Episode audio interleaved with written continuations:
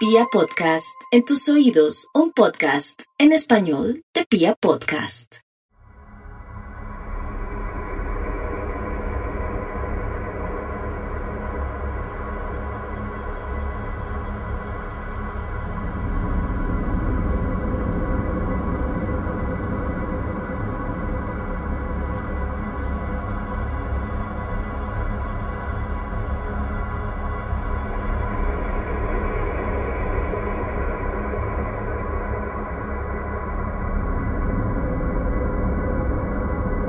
Este capítulo se publica el 8 de marzo de 2023, fecha en la que se conmemora el Día de la Mujer. Una jornada que años atrás era pasada por oficinistas con rosas, tiendas con promociones y todo un concepto de celebración que hoy en día ha sido reemplazada por marchas, cánticos y protestas justificadas de mujeres organizadas alrededor del mundo. Como hombres, considero que nuestro comportamiento más pertinente en fechas como hoy es callar. Nuestra opinión, tan mainstream a lo largo de la historia, para bien o para mal, sobra.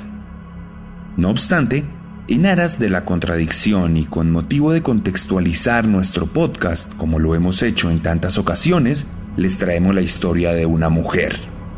Una protagonista de maldad inconcebible que expone la naturaleza humana de la misma forma en que lo han hecho la inmensa mayoría de protagonistas masculinos de este programa. Si bien, estadísticamente, los hombres son los principales protagonistas del homicidio y de los asesinatos en serie, sería irónicamente discriminatorio que despojáramos a la mujer de la posibilidad de desarrollar una naturaleza psicópata o de su capacidad para proliferar el mal por nuestra sociedad. Lejos de encarnar de forma exclusiva el rol de víctima, la mujer, dadas las condiciones, puede también ser un verdugo implacable en tanto es igual en sus capacidades para el odio, para el dolor y para la violencia. Al final, todos lo somos en potencia. Bienvenidos y bienvenidas a la 31 primera entrega de Serialmente en su tercera temporada, capítulo 106 de un podcast con contenido muy gráfico.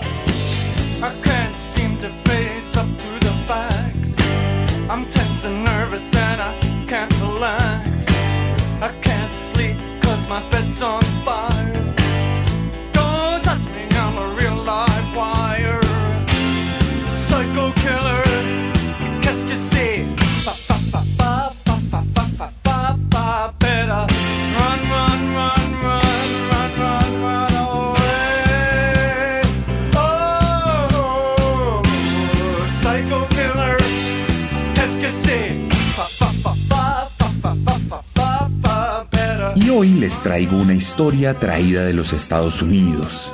Una historia que tiene como protagonista a una mujer que refleja el aspecto de una pieza publicitaria dirigida a las abuelas de la tercera edad, pero que en realidad era una delincuente de toda la vida. Hoy les traigo la historia de Dorotea Puente, la dueña de la Casa de la Muerte.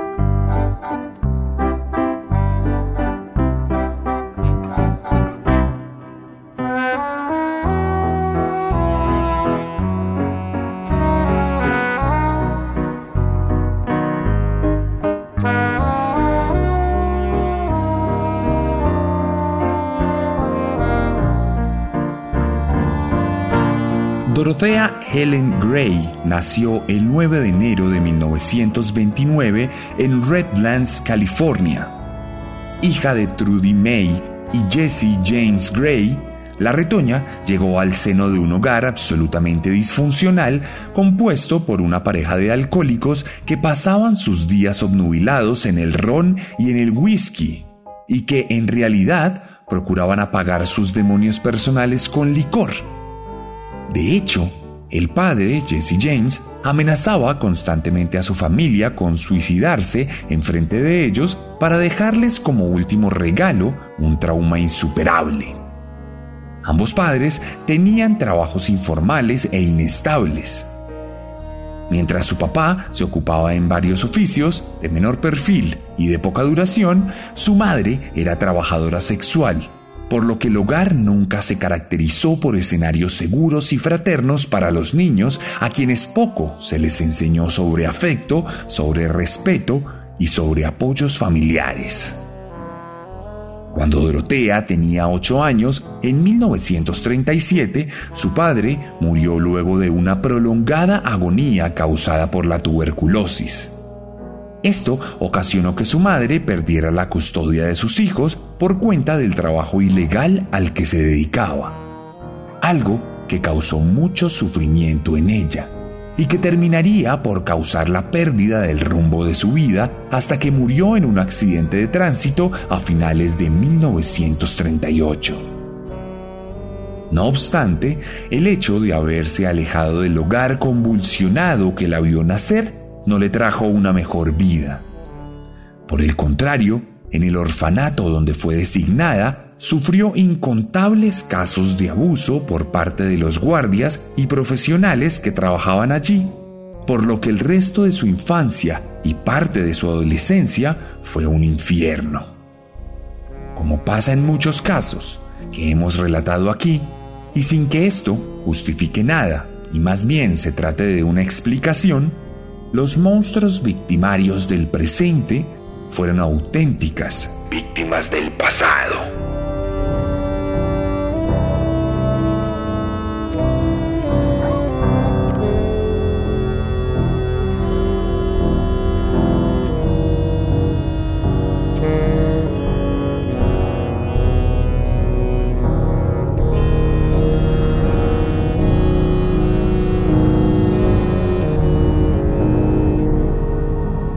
Por el infierno que le había sido destinado en aquel orfanato, Dorothea consiguió pareja en cuanto tuvo la oportunidad y a los 16 años, en 1945, contrajo matrimonio con un veterano de la Segunda Guerra Mundial que recién había regresado del Frente del Pacífico.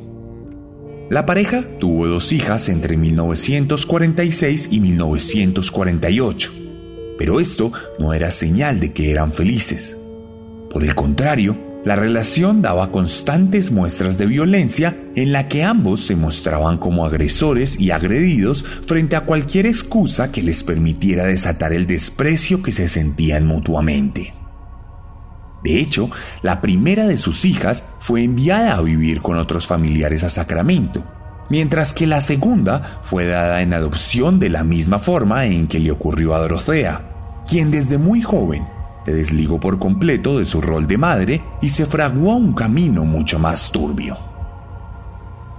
A finales de 1948, su primer esposo la dejó, y esto dio pie al inicio de la carrera delictiva de la mujer, quien ese mismo año fue arrestada por falsificar cheques, lo que le dio cuatro meses de prisión y tres años de libertad condicional. Pasados los años, en 1952, Dorothea contraería matrimonio nuevamente, esta vez con un comerciante de ascendencia sueca llamado Axel Brent Johansson, a quien conquistó creando una personalidad falsa en la que se retrató a sí misma como una musulmana egipcia con ascendencia israelí. Sin embargo, muy a pesar de su nueva personalidad falsa, la verdad es que el caos sería siempre el rey de la vida de nuestra protagonista pues su segundo matrimonio fue igualmente turbulento, ya que no había conexión entre los concubinos, quienes discutían todo el tiempo y se iban a los golpes en las ocasiones más álgidas. Por otro lado, como la naturaleza del trabajo de Johansson le implicaba tomar largos viajes por mar, la mujer aprovechaba sus largas ausencias para salir con otros hombres y para apostar en negocios ilegales con el dinero de su esposo.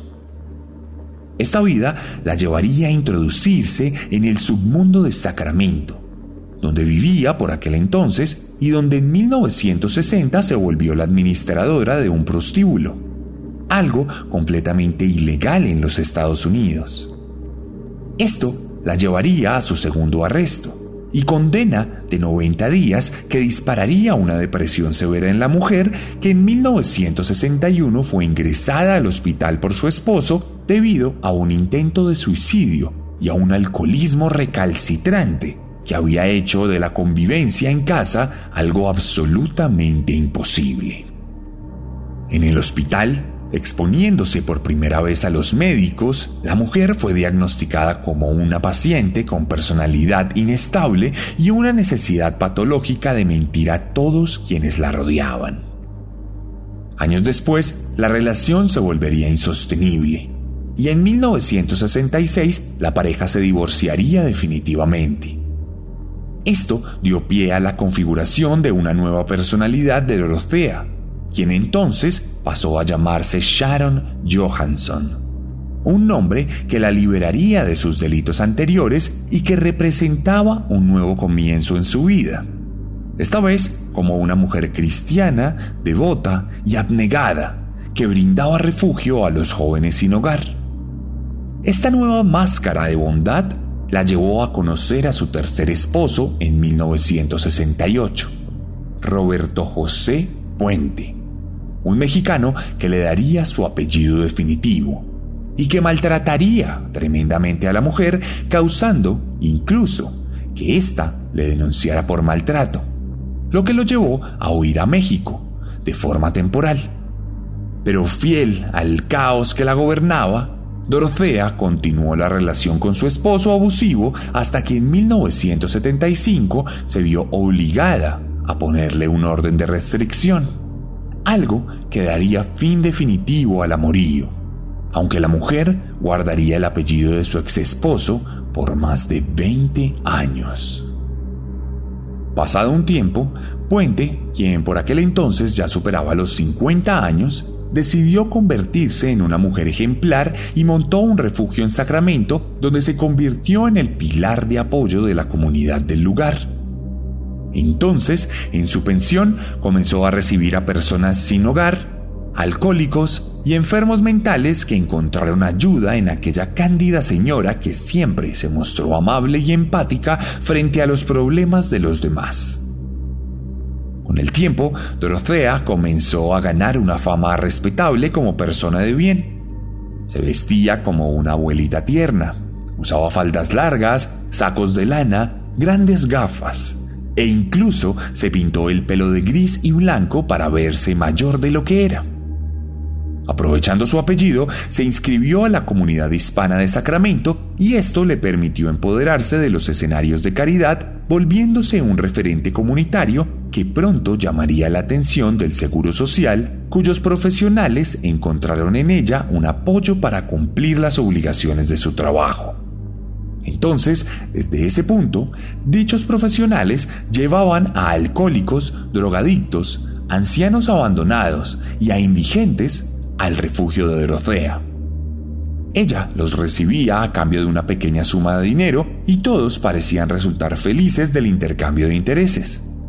Sin embargo, a finales de los 70 se descubrió que la mujer cobraba los cheques públicos de sus inquilinos por lo que la máscara de bondad se había fracturado, aunque aún faltaría un río de sangre para que se terminara de caer.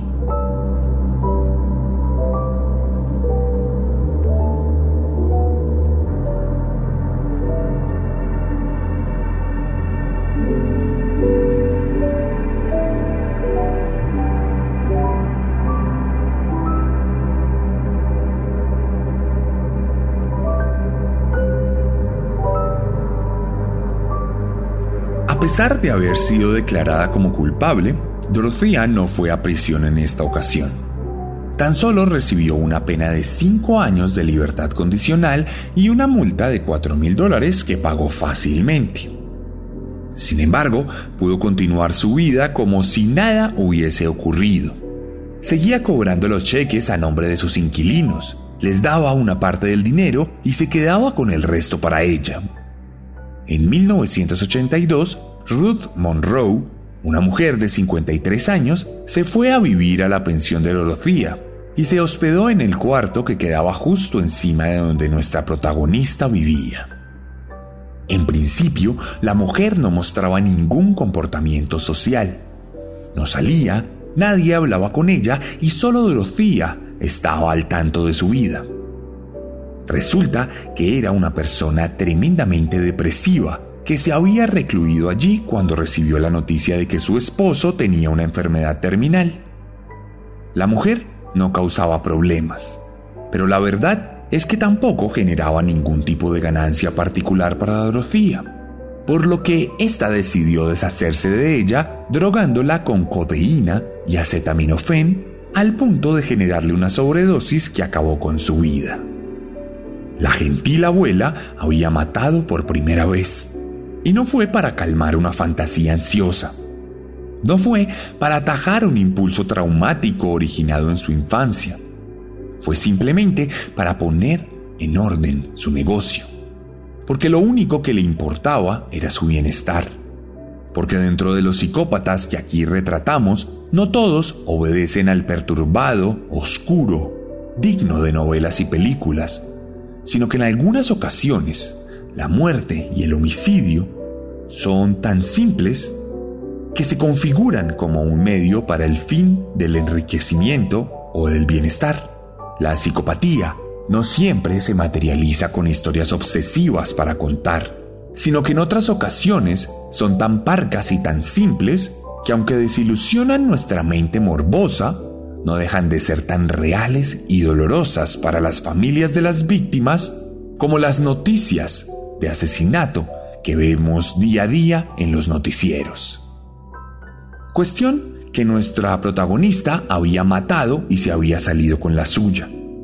La policía llegó a recoger el cuerpo y creyó que se trató de un suicidio, dado el cuadro depresivo de la víctima, por lo que no se abrió ninguna investigación. Entonces, Dorothea vio que podía aprovecharse aún más de sus inquilinos y unas semanas después drogó y robó a Malcolm Mackenzie, de 74 años, quien no dudó en denunciar a la mujer, lo que ocasionó una nueva captura en su historial, yendo a prisión el 18 de agosto de 1982, esta vez para cumplir su pena más grande, pues recibiría una sentencia de cinco años tras las rejas por tres cargos de robo. Allí, tras las rejas, conocería un nuevo interés romántico. Un jubilado de 77 años llamado Everson Hillmuth, con quien comenzó un intercambio de cartas que devino en una relación a distancia que sobreviviría a los tres años que la mujer cumpliría de su condena de cinco.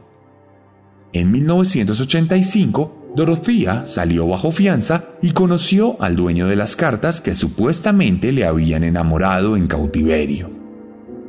De hecho, fue él quien la recogió en la entrada de la cárcel, lo que marcó un nuevo estado en su relación que rápidamente se volvió tan seria e intensa que la pareja se fue a vivir a la pensión.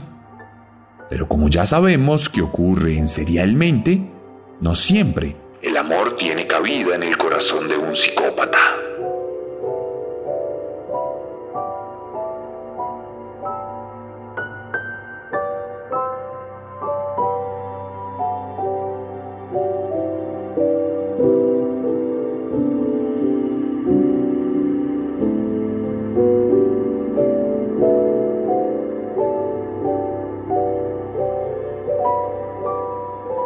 Semanas después de que Dorothea y Everson se fueran a vivir juntos, la mujer contrató a un maestro de obra para que cambiara el piso de su casa por uno de fina madera.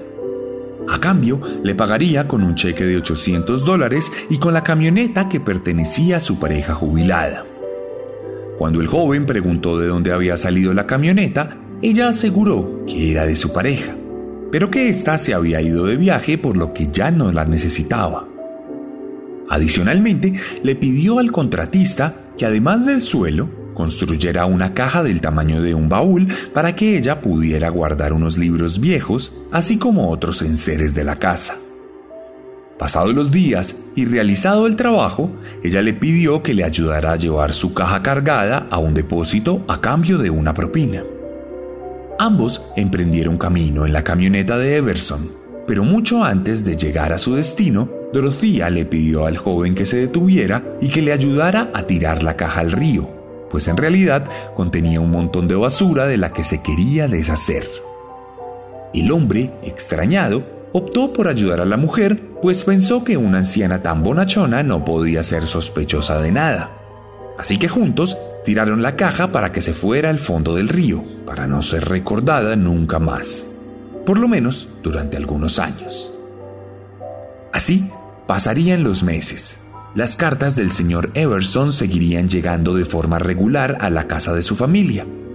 En ellas decía que se encontraba muy enfermo y que por eso no se había comunicado con ellos por otro medio, pero que su pareja, Dorothea, lo cuidaba con mucho empeño. Los cheques de la pensión seguían llegando al refugio y la mujer seguía cobrándolos como si nada. Pero en 1986, un pescador de la zona descubriría el baúl de Dorothea y lo llevaría a las autoridades. Al abrirlo, se encontraría con la monstruosa figura de un cadáver en avanzado estado de descomposición. Tanta descomposición que fue imposible identificarlo, por lo que el caso fue rápidamente archivado y ese cadáver misterioso, encontrado en el baúl de libros de Dorothea Puente, fue enviado al olvido, a pesar de tratarse del mismísimo Everson Gilmouth, jubilado de 77 años asesinado por su propia pareja. Durante el siguiente periodo, entre 1986 y 1988, Dorothea siguió recibiendo inquilinos por cuenta de los servicios sociales de Sacramento, pues a pesar de tener un historial de fraude, robo y aprovechamiento de recursos públicos, la mujer era de las pocas personas en toda la ciudad que estaba dispuesta a recibir casos difíciles de enfermos y drogadictos que nadie más quería aceptar. Incluso dentro de los trabajadores sociales era de conocimiento que la mujer no era precisamente ética, pero les ahorraba muchos problemas recibiendo a los desahuciados por la sociedad, por lo que el negocio fue próspero en estos tiempos. Adicionalmente, cuando alguno de los inquilinos desaparecía, porque más de cinco llegaron a desaparecer, nunca se levantó ningún tipo de sospecha, pues se creía que al ser tan problemáticos simplemente escapaban del lugar para seguir dando rienda suelta a sus adicciones o a los síntomas incontrolables de sus enfermedades mentales. Entonces, la casa de la muerte estaba en su pleno apogeo.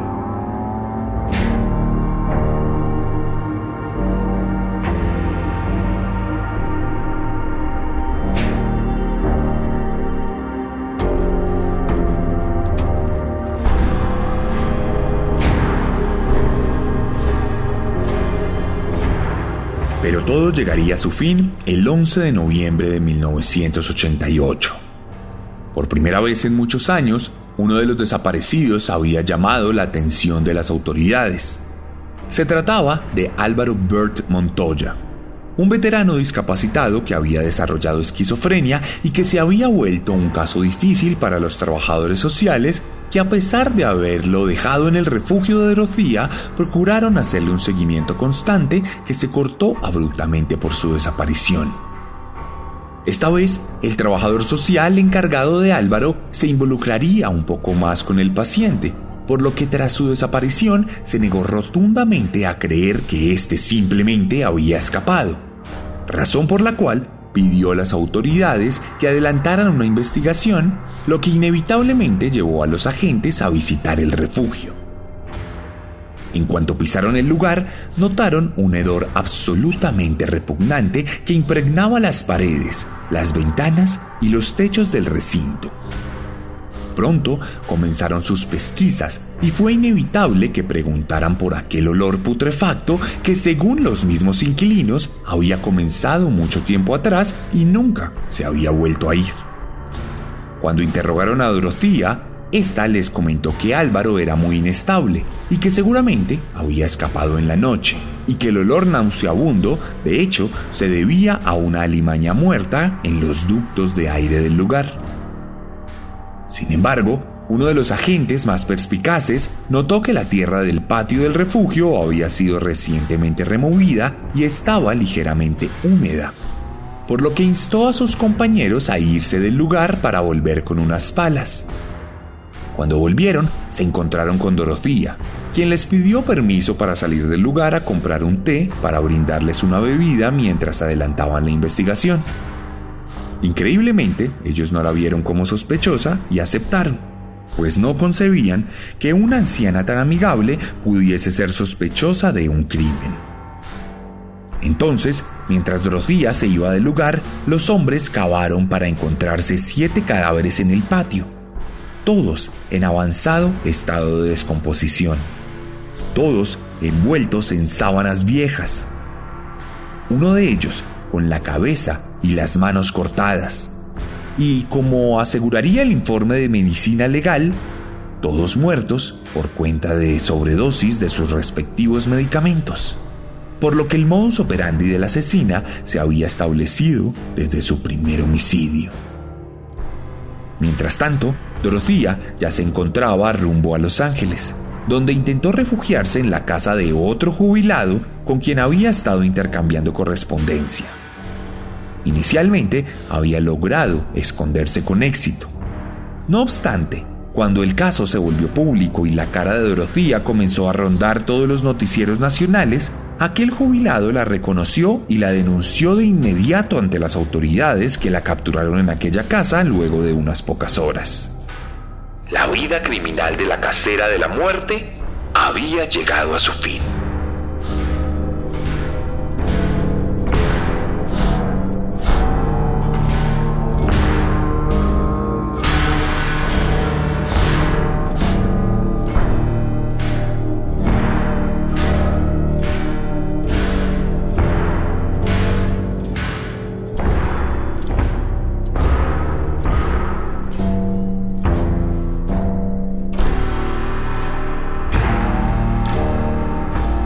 De una cuidadosa recolección de pruebas, el juicio de Dorotía comenzó en octubre de 1992 y duró alrededor de un año. Durante las sesiones fueron llamados al estrado más de 130 testigos que aseguraron que Puente solía utilizar pastillas para dormir en todos sus inquilinos y que los manipulaba para poder tener control parcial o absoluto del dinero recibido de los cheques de seguridad social de cada una de sus víctimas. Mientras tanto, la defensa trató de mostrar el lado amable de Dorotía, acudiendo a todas sus obras sociales y a todas las personas que benefició con su labor. De cualquier manera, la deliberación del jurado duró más de un mes, y de los nueve homicidios de los que fue sindicada, fue encontrada culpable en tres de ellos. Ante esto, los abogados defensores trataron de matizar los actos de Dorotía con el siguiente discurso para que ella evitara la pena de muerte.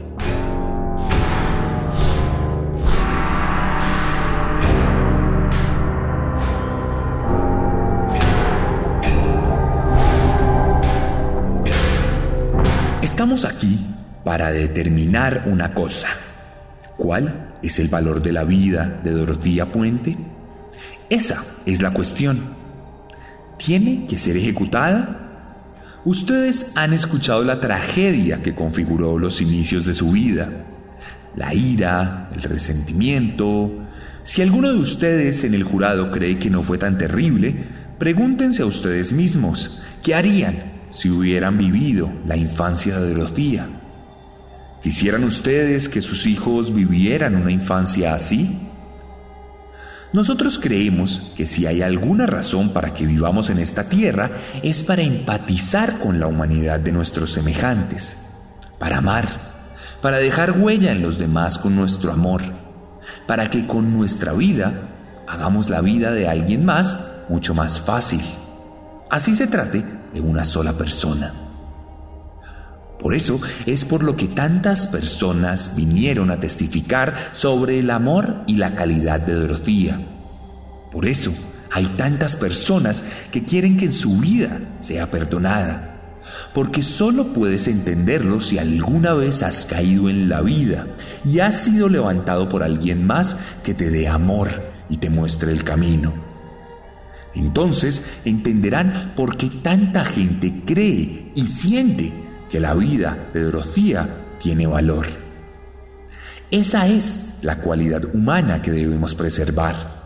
Es el fuego interior de nuestra humanidad que ha permanecido encendido dentro de Dorotía desde que era joven.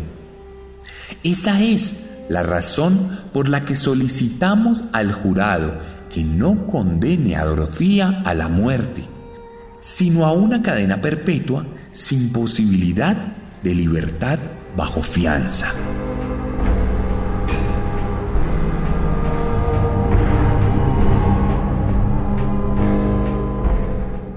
El discurso lastimero y manipulador de la defensa resultó convincente para el jurado, pues efectivamente Dorotía fue condenada a prisión de por vida, evitando la pena de muerte. La mujer, que para aquel entonces tenía 64 años, fue trasladada a la prisión central de mujeres de California, donde pasó el resto de su vida tras las rejas, sin salir ni un solo día de prisión pero manteniendo siempre su inocencia, asegurando que todas sus víctimas habían muerto de causas naturales y que ella se había limitado a ayudar. Nunca cambió su discurso, nunca reconoció otra cosa diferente y nunca dio lugar a discusión. Mientras tanto, y mientras pasaban los años, se hicieron varias películas, libros, documentales y hasta una obra de teatro contando su historia. En mi Instagram les dejaré unas historias destacadas donde podrán consultar estas películas y donde podrán consultar dónde verlas. Adicionalmente, en 1998, Dorothea comenzó a intercambiar correspondencia con un popular director y creador de contenido estadounidense con quien escribieron un libro conjunto publicado en 2004 bajo el nombre de Cocinando con una asesina serial el cual incluía una larga entrevista de Dorotía, algunas pequeñas piezas de arte gráfico hechas por la mujer y 50 recetas de distintos platos gastronómicos. En medio de todo, Dorotía vivió plenamente tras las rejas. Nunca tuvo algún altercado representativo. Fue tratada con dignidad y respeto. Y vivió hasta los 82 años cuando el 27 de marzo de 2011 falleció en paz por causas naturales. Su memoria quedó guardada en los anales eternos de la infamia de la humanidad, mientras que sus víctimas, con el tiempo, volvieron a morir cuando fueron olvidadas luego de su muerte, después de que ya habían sido olvidadas en vida.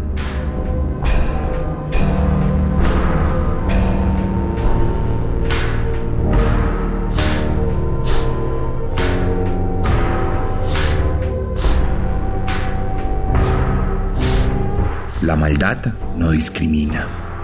La maldad no es ajena a ningún género, ninguna raza o ninguna clase social. Pocas cosas son tan democráticas como la maldad.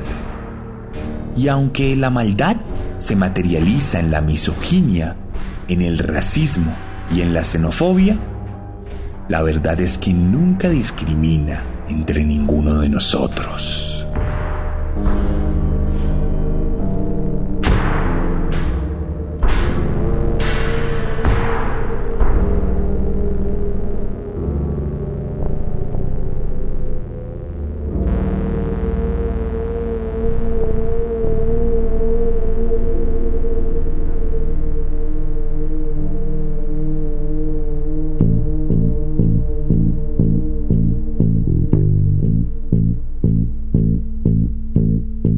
Y esta fue la historia de Dorothea Puente aquí en Serialmente. El capítulo 106 de este podcast que ha llegado a más de 80 países y que sigue siendo uno de los más escuchados de asesinos seriales en Latinoamérica. Si le gustó, la mejor forma de ayudarnos es recomendándolo, compartiéndolo y mostrándoselo a sus conocidos para que cada vez más sean los miembros de la comunidad serial. Si le gustó mi forma de narrar, estoy seguro que le va a encantar mi forma de escribir, así que escríbame si quiere leer alguno de mis libros. Tengo tres libros publicados, todos sobre asesinos seriales, así que anímese y viva una experiencia literaria escribiéndome en mis redes sociales. Me encuentra en Instagram como arroba elarracadas. arroba el guion bajo guion bajo arracadas.